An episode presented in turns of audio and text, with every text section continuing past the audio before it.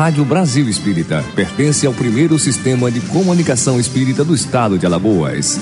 Nova Fraternidade. Acesse www.radiobrasilespírita.com.br.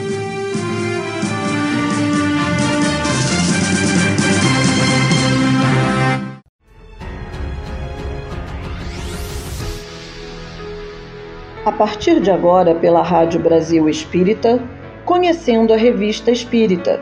Apresentação: Dr. José Henrique Rubim.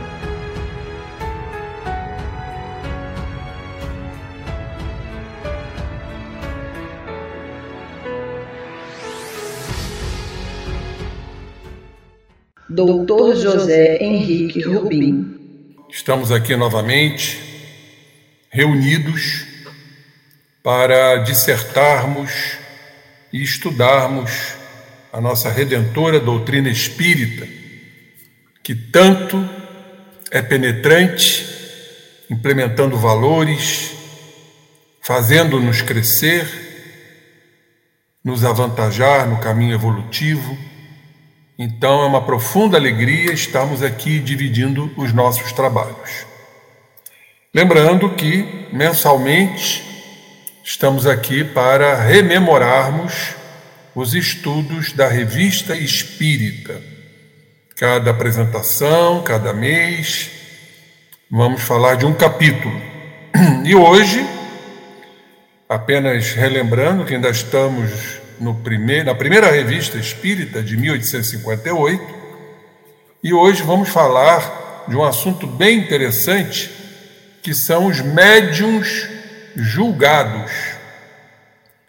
Muito bem, vamos apenas fazer aqui um, uma, uma rememoração para aqueles que já estudaram, lembrando as dificuldades inerentes à doutrina espírita naquela época.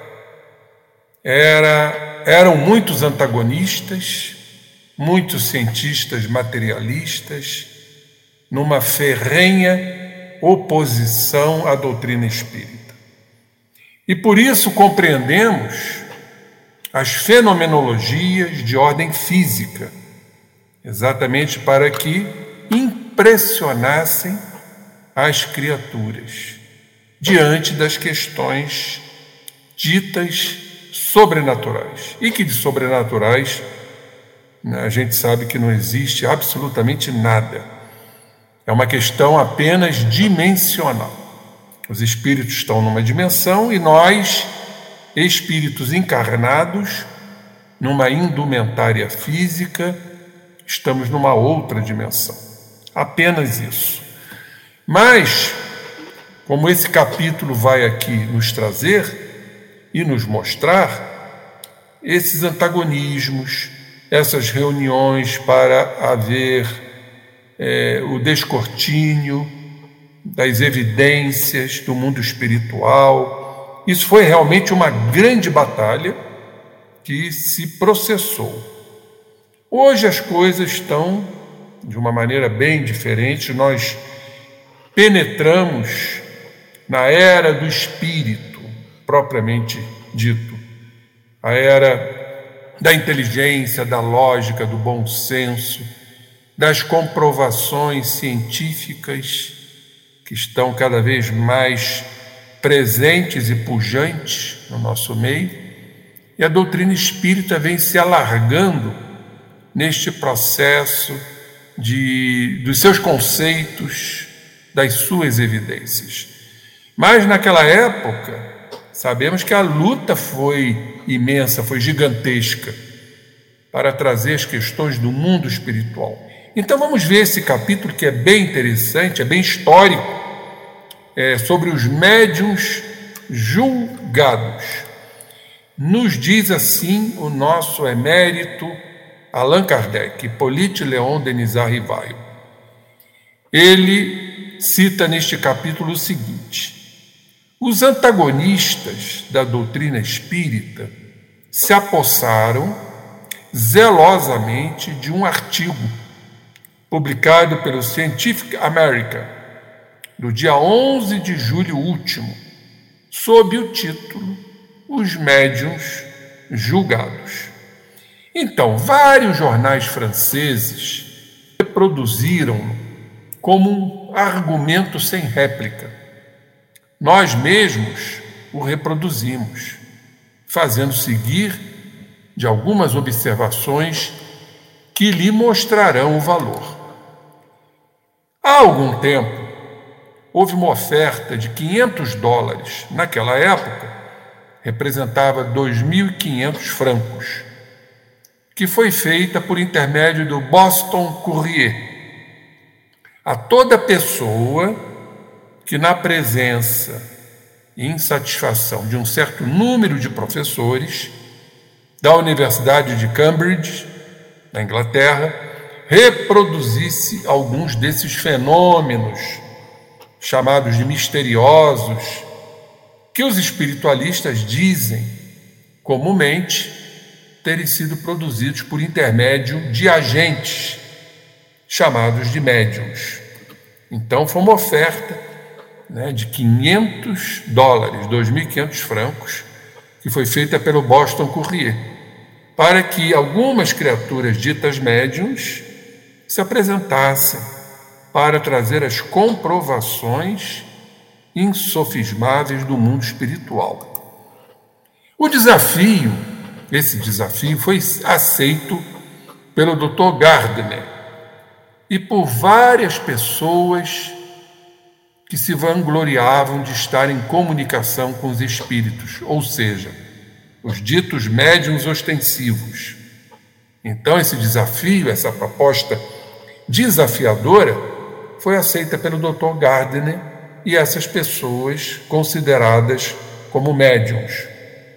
Então, os concorrentes se reuniram nos edifícios Albion, em Boston, na última semana de junho, dispostos a fazer a prova da sua força sobrenatural. Entre eles, quem estavam lá? As jovens Fox foram notadas, as irmãs Fox, que se tornaram tão célebres pela sua superioridade nesse gênero. A comissão organizada, encarregada de examinar as pretensões dos aspirantes ao prêmio, se compunham de professores como Pierce, Agassiz, Gold e Oxford, de Cambridge. Todos eram quatro sábios muito distintos.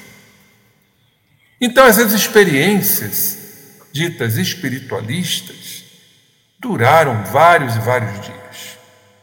Jamais os médiuns encontraram mais bela ocasião de colocar em evidência seu talento ou sua inspiração. Mas como os sacerdotes de Baal, no tempo de Elias, como sabemos, invocaram em vão suas, as suas divindades, assim como prova a passagem seguinte do relatório da comissão. Vamos ver então qual foi o relatório da comissão. Já antevendo aqui que as evocações, é, lamentavelmente, foram em vão. E vamos entender por quê. Qual a razão disso? O que, de certa forma, é, é, primariamente, foi uma derrota para aqueles que foram lá demonstrar a realidade espiritual através da mediunidade. Por isso, os médiums julgados.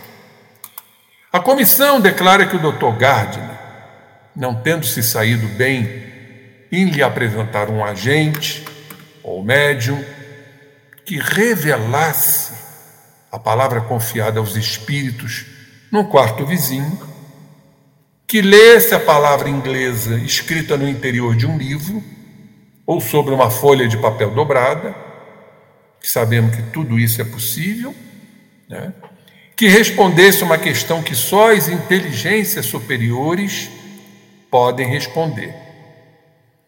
que fizesse ressoar, por exemplo, um piano sem tocá-lo. Efeitos físicos, como sabemos que também é possível.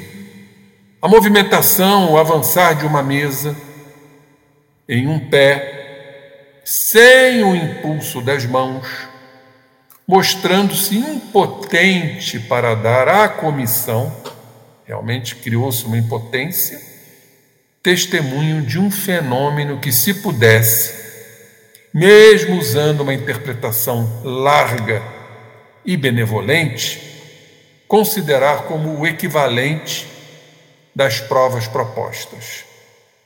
De um fenômeno exigindo para sua produção o quê? A intervenção de um espírito, supondo ou implicando pelo menos essa intervenção, uma intervenção espiritual de um fenômeno desconhecido até hoje à ciência, e cuja causa não fosse imediatamente assinalável para a comissão, palpável para ela. Não tem nenhum título para exigir do Courrier de Boston a entrega da soma proposta de 2.500 francos. Quer dizer, quem, como o Dr. Gardner, e médios que se alistaram, se prontificaram, conseguiram comprovar as evidências do mundo espiritual. E perderam, obviamente, né, essa soma interessante de 2.500 francos. A experiência feita nos Estados Unidos, a propósito dos médios, lembra aquela que se fez há uma dezena de anos para ou contra os sonâmbulos lúcidos. Sonambulismo lúcido. É um grau realmente de, de identificação profunda, o sonambulismo, mas com lucidez. Quer dizer, magnetizados, quer dizer, sonambulismo magnético, induzido, que há uma independência bastante acentuada espiritual. A Academia de Ciência recebeu a missão de conceder então um prêmio de 2.500 francos ao sujeito magnético que lesse de olhos fechados. Todos os sonâmbulos fazem voluntariamente esse exercício. Sabemos o quão é fácil para o sonâmbulo fazer esse tipo de exercício. Em salões, em público, eles leem livros fechados, decifram uma carta inteira, sentando-se em cima de onde a colocam, bem dobradinha e bem fechadinha, ou sobre seu ventre. Mas diante da academia, não pôde nada ler de todo e o prêmio não foi ganho. Essa experiência prova uma vez mais da parte de nossos antagonistas que desconhecem em profundidade as implicações espirituais e por isso essa experiência provou diante deles a sua ignorância absoluta dos princípios sobre os quais repousam os fenômenos espíritas entre eles, há uma ideia fixa de que esses fenômenos devem obedecer à vontade e se produzirem com a precisão de uma máquina. Sabemos de antemão que isto não funciona desta forma. Os espíritos não estão ao nosso mercê, não estão à nossa disposição eles não vão responder a hora que bem entendemos. Por isso temos que conhecer né, em profundidade os ensinamentos doutrinários espíritas. Esquecem totalmente, ou dizendo melhor, não sabem que a causa desses fenômenos, dessas manifestações, é inteiramente moral que as inteligências, que eles são os primeiros agentes, não estão ao capricho de quem quer que seja. nem mais de médios do que de outras pessoas. Resumindo, os espíritos não se encontram à nossa disposição. De os chamarmos e eles estarem lá de prontidão. Os espíritos, sabemos, agem quando lhes apraz e diante de quem lhes apraz. Tem que haver uma sintonia, um acasalamento. Frequentemente é quando menos se espera que a manifestação ocorre com maior energia e quando é solicitada, ela não ocorre.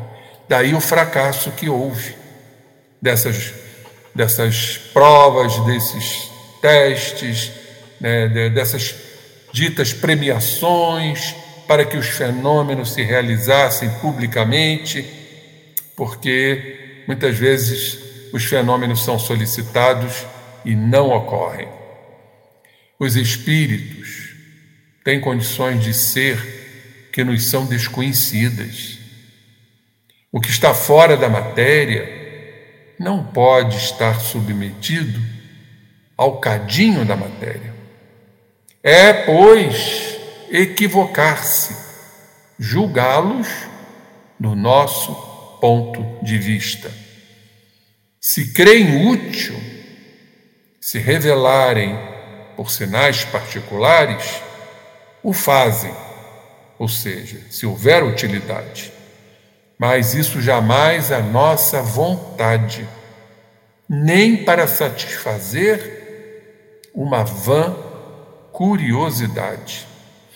Então vamos fazer aqui um, um reestudo, uma releitura para, essa, para essas questões das evocações que são importantes, serão inserções ao trabalho que nós estamos trazendo hoje, dos médiuns julgados, desses, dessas manifestações que os espíritos não ficam à nossa mercê. Então, vamos recorrer lá no livro dos médiuns, no capítulo 25, para que a gente tenha consistência em relação a esse estudo, que fala das evocações. No item 282. Muito importante esse estudo.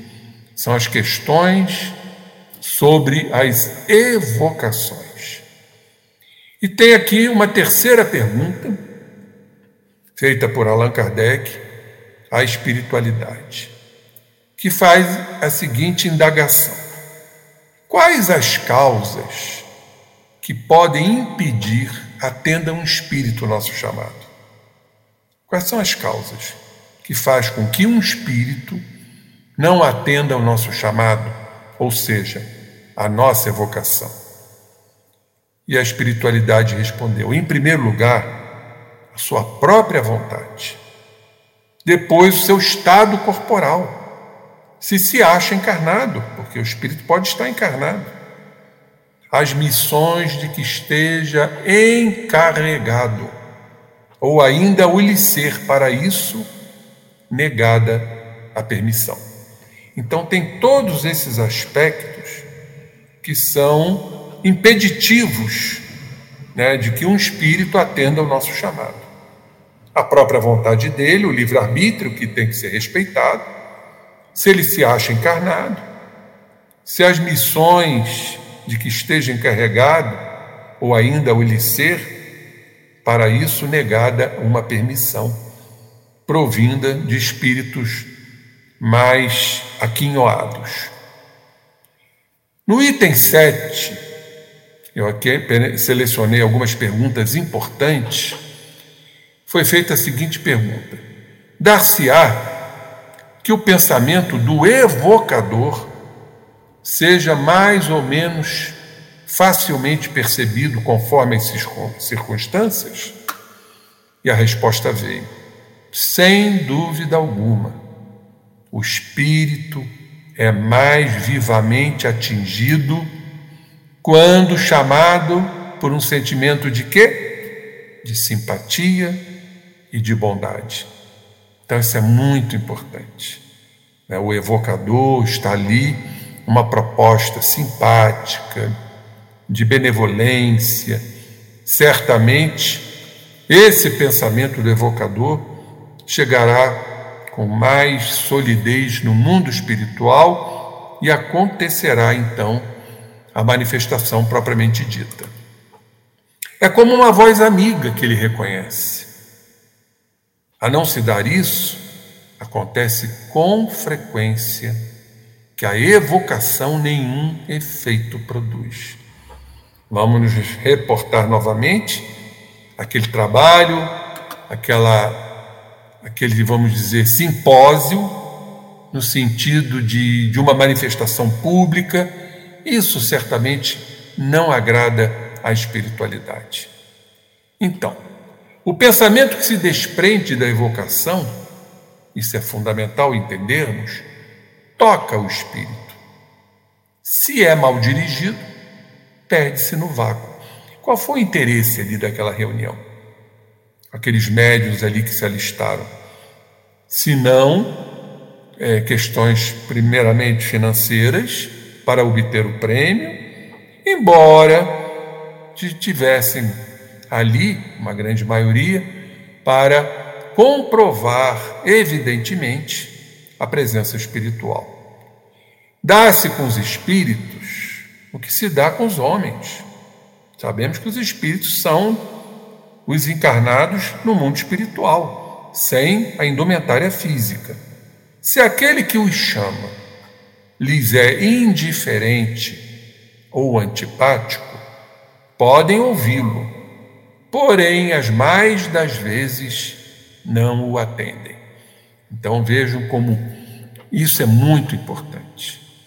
Né? O caráter da evocação, o intuito, o objetivo, para que os espíritos então possam se sentirem né, mais é, acalorados, mais acolhidos e haver então uma resposta de acordo com as necessidades.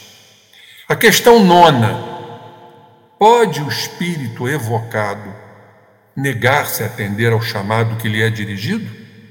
Perfeitamente. Onde estaria o seu livre-arbítrio, se assim não fosse? Pensais que todos os seres do universo estão às vossas ordens?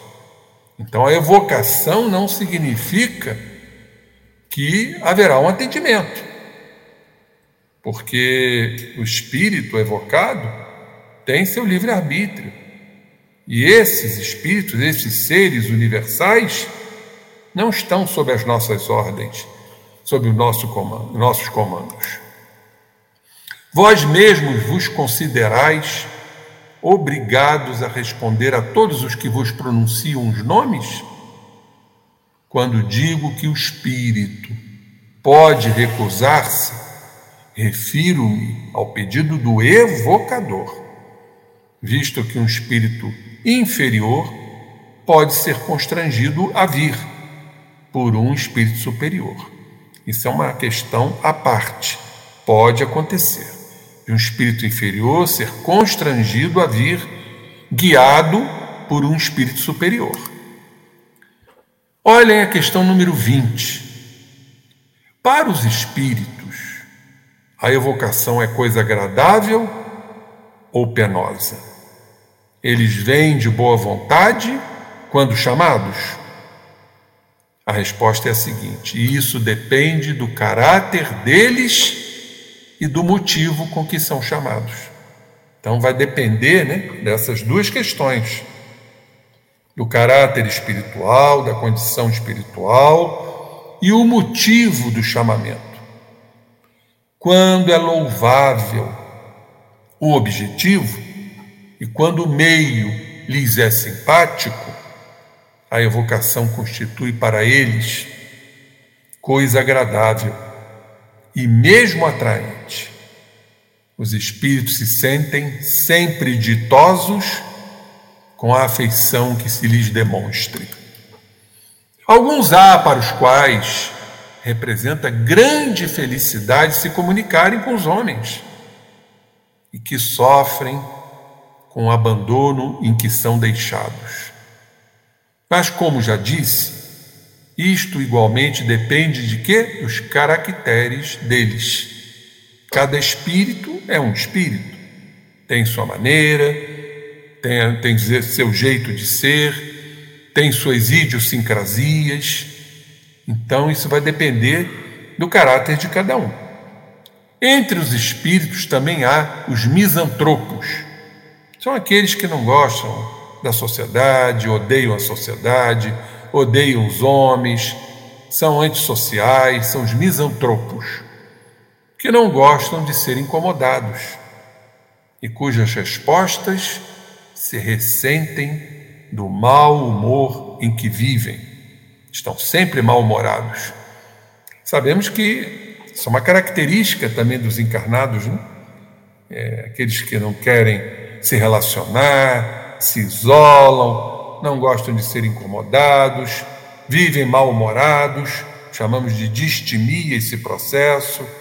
Então, se ressentem do mau humor, sobretudo quando são chamados por pessoas que lhes são indiferentes, pelas quais não há o um mínimo interesse, não se interessam. Um espírito nenhum motivo tem, muitas vezes, para atender ao chamado de um desconhecido, que lhe é indiferente, que quase sempre tem a inspirá-lo a curiosidade. Realmente a espiritualidade, ela refuta muito, repele muito quando existe esse cunho pura e exclusivamente de curiosidade. Se vem, suas aparições em geral são curtas, a menos que a evocação vise a um fim sério e instrutivo. O que não vimos lá naquela reunião, onde foi então instituído um prêmio para aqueles que demonstrassem a, a existência espiritual, as manifestações espirituais. Eram chamados médiums, médiums ostensivos. Voltando então, depois desse, dessa, desse ingresso, desse périplo que fizemos no livro dos médiuns, que foi extremamente elucidativo, que nos fala sobre as evocações. Vamos voltar então à revista Espírita, para darmos o desfecho desse capítulo muito interessante dos médiuns julgados. Então, diz assim Allan Kardec: é preciso, por outro lado, considerar uma causa bem conhecida que afasta os espíritos. Já falamos sobre isso. Sua antipatia por certas pessoas, principalmente por aquelas que, através de perguntas sobre coisas conhecidas, querem pôr a sua perspicácia em prova. Quer dizer, são encarnados que vão fazer perguntas para pôr, para pôr em prova a perspicácia espiritual. Isso desagrada profundamente o espírito evocado. Sabemos que por orgulho, é, por vaidade, isso acontece na maioria das vezes, ou em grande parte das vezes. Quando uma coisa existe, disse, eles devem sabê-la.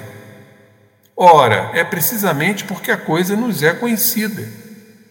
Ou tendes os meios de verificá-la por vós mesmos, que eles não se dão ao trabalho de responder.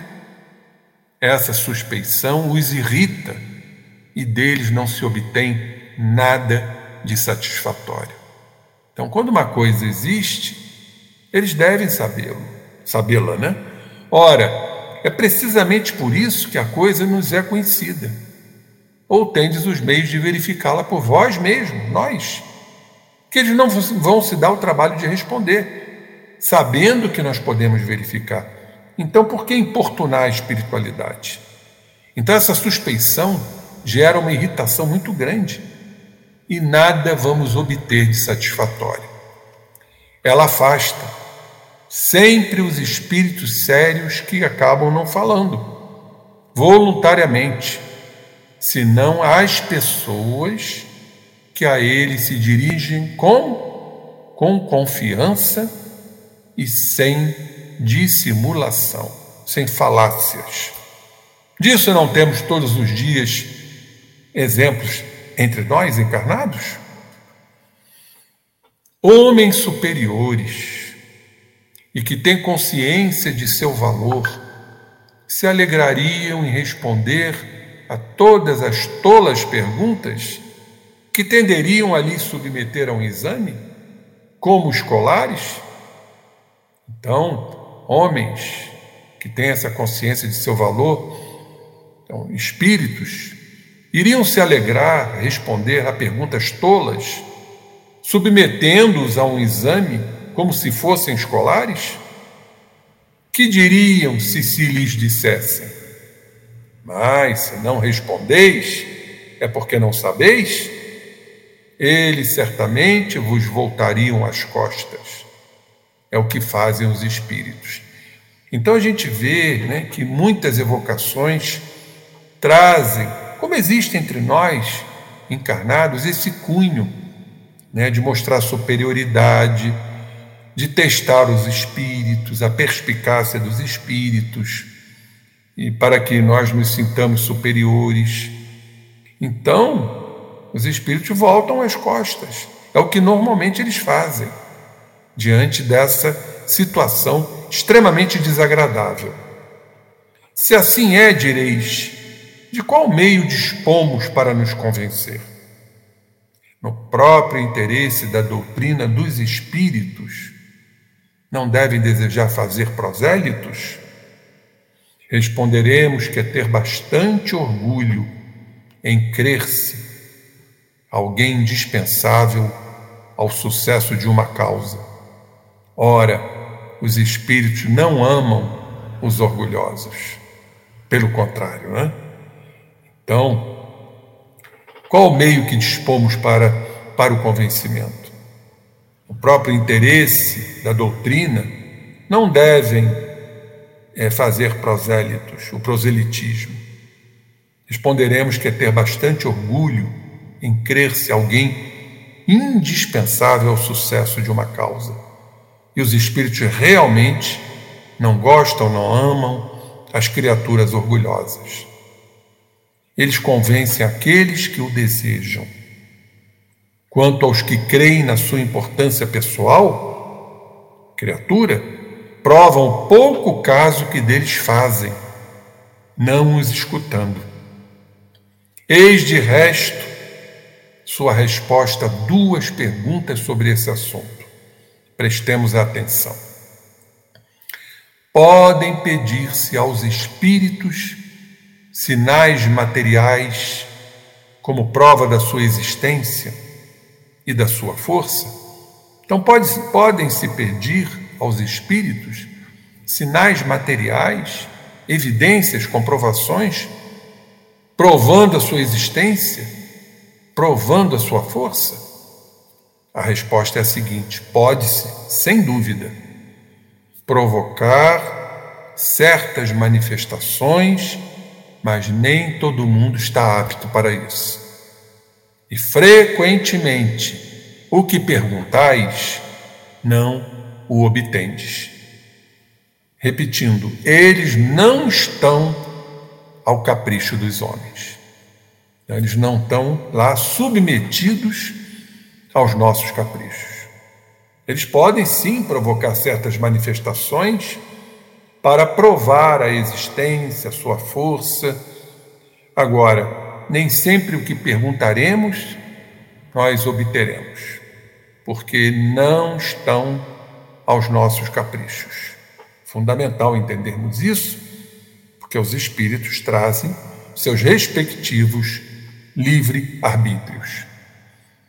Mas quando uma pessoa pede esses sinais para se convencer, não haveria utilidade em satisfazê-la, uma vez que seria um adepto a mais da doutrina, por exemplo?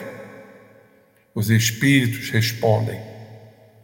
É, a resposta: os espíritos não fazem senão aquilo que querem. e o que lhes é permitido, ainda tem isto, nem tudo é permitido. Existem espíritos superiores comandando e dirigindo esses irmãos, falando-vos e respondendo às vossas perguntas, já atestam a sua presença. E isso deve bastar ao homem sério que procura a verdade na palavra. Escribas e fariseus disseram a Jesus: Mestre, muito, muito gostaríamos que nos fizesseis ver algum prodígio. E Jesus respondeu tacitamente. Está lá em Mateus, no Evangelho de Mateus. Esta raça má e adúltera pede um prodígio, e não se lhe dará outro senão aquele de Jonas. Conhecemos a história de Jonas, no livro de Jonas, que mudou a sua finalidade, o seu percurso. Deveria ir para Nínive, foi para Tarsis aí houve um naufrágio, foi engolido por uma baleia. Tudo isso, claro, é um simbolismo. A baleia representava, como para o filho pródigo, é, a situação é, completamente decadente, e ali então ele reconheceu a autoridade divina e gritou, é, exorou, vamos assim dizer, suplicou: Ó oh, meu Deus, imediatamente ele foi vomitado. E aí, diante desta situação, ele realmente buscou Nínive, saindo, não indo a Tarsis, e sim a Nínive para cumprir a sua missão. Então Jesus diz: Isso já não é um prodígio, embora saibamos que isto é um simbolismo. Então, acrescentaremos ainda que é conhecer bem pouco a natureza e a causa das manifestações para crer estimulá-las com um prêmio qualquer, como foi feito lá com o Dr. Gardner. Os espíritos desprezam a cupidez, do mesmo modo que desprezam o orgulho e o egoísmo.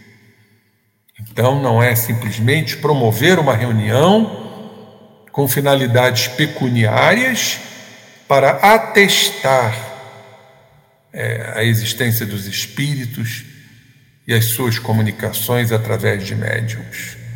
Não, os espíritos desprezam essas finalidades cúpidas, assim como também o orgulho e o egoísmo. Por isso, as manifestações não aconteceram naquela reunião. E só essa condição pode ser para eles um motivo para se absterem de se comunicarem, como aconteceu. Sabei, pois, que obtereis cem vezes mais de um médium desinteressado do que daquele que é motivo pela atração do ganho, e que um milhão não faria ocorrer o que não deve ser como não aconteceu. Se nós nos espantamos com uma coisa, é que se tenha procurado médiums capazes de se submeterem a uma prova que tinha por aposta uma soma de dinheiro. Então, Kardec aqui nos cita que o espanto foi que médiums capazes, ostensivos, tenham se submetido àquela prova, àquele teste, um teatro com finalidades pecuniárias, o valor amoedado. E os espíritos, obviamente, não se manifestaram. Então, Kardec encerra aqui essa colocação de médiums julgados e para nos demonstrar que as evocações são muito importantes, desde que cumpram finalidades precípuas de seriedade, de não de ostentação, mas sim cumprindo objetivos maiores, informações úteis para o crescimento moral das criaturas e não o crescimento material. Então, foi um capítulo extremamente importante para nós refletirmos como o Espiritismo também enfrentou esses dissabores, porque isso, de certa forma, depois contra a doutrina espírita. Uma reunião de alguns médiums, na presença de cientistas, e que não houve comprovação alguma. Isso verdadeiramente só retardou o avanço e o crescimento da doutrina espírita. Mas contra a verdade não há argumentos. Isso apenas prova, principalmente para os estudiosos da nossa doutrina, quais são os aspectos importantes e fundamentais em que haja seriedade numa reunião de evocação, quando vamos obter da espiritualidade noções, orientações, como é, ocorre exatamente numa reunião medianímica, onde estamos ali é, sem evocar espíritos, mas que os espíritos se manifestem de acordo com a necessidade específica da reunião. Pode haver até uma evocação, mas as reuniões medianímicas, hoje, atualmente, elas não cumprem esse papel. Deixamos ao mundo espiritual que hajam as manifestações, sejam de espíritos necessitados, de espíritos sofredores, ou de mentores, espíritos luminíferos, enfim, cumprindo o objetivo capital de uma reunião medianímica, que as casas espíritas normalmente as fazem. Então, companheiros, Ficamos aqui mais uma vez gratos por essas informações, esse capítulo fundamental que ocorreu na época de Kardec, que lamentavelmente trouxe alguns aspectos negativos, mas que descortinou uma realidade, entendendo a importância de uma evocação séria, é uma evocação voltada para uma finalidade, um objetivo, e não por uma vã curiosidade, inclusive, como vimos aqui, para testar os espíritos, para fazer com que eles se submetam aos nossos caprichos. Temos que tratá-los como deveremos tratar também os encarnados da mesma forma, respeitosamente, e não querer demonstrar conhecimento e não querer humilhá-los, sejam encarnados ou desencarnados. Então, que mais uma vez esta doutrina espírita cada vez mais nos traga informações tão preciosas como este capítulo dos médiuns julgados. E continuaremos trazendo estudos aprofundados para acrescentar única e exclusivamente aos nossos conhecimentos que já detemos, é, maior ganho. Essa é a grande realidade, um maior ganho de conhecimentos. Porque a revista espírita foi um verdadeiro laboratório para Kardec, onde ele criou os ensaios. E a partir da revista espírita, então, ele codificou, pela metodologia vigente, é, própria do grande filósofo e cientista que era, fazendo analogias, comparações, elucidações e, finalmente, conclusões. Através de trabalhos, como sabemos, extremamente exaustivos. Então, a Revista Espírita nos traz essa, esse acréscimo, esse possante acréscimo aonde vamos aqui descortinar diversos assuntos extremamente interessantes. Então encerramos, hoje é um capítulo um pouco mais curto, mas teremos capítulos mais longos. Encerramos então e deixamos a palavra com nosso irmão, agradecendo mais uma vez a oportunidade que me foi concedida de estarmos aqui mensalmente estudando a Revista Espírita. Que Jesus nos abençoe. Graças a Deus por tudo. E vamos continuar o nosso trabalho. Que assim seja.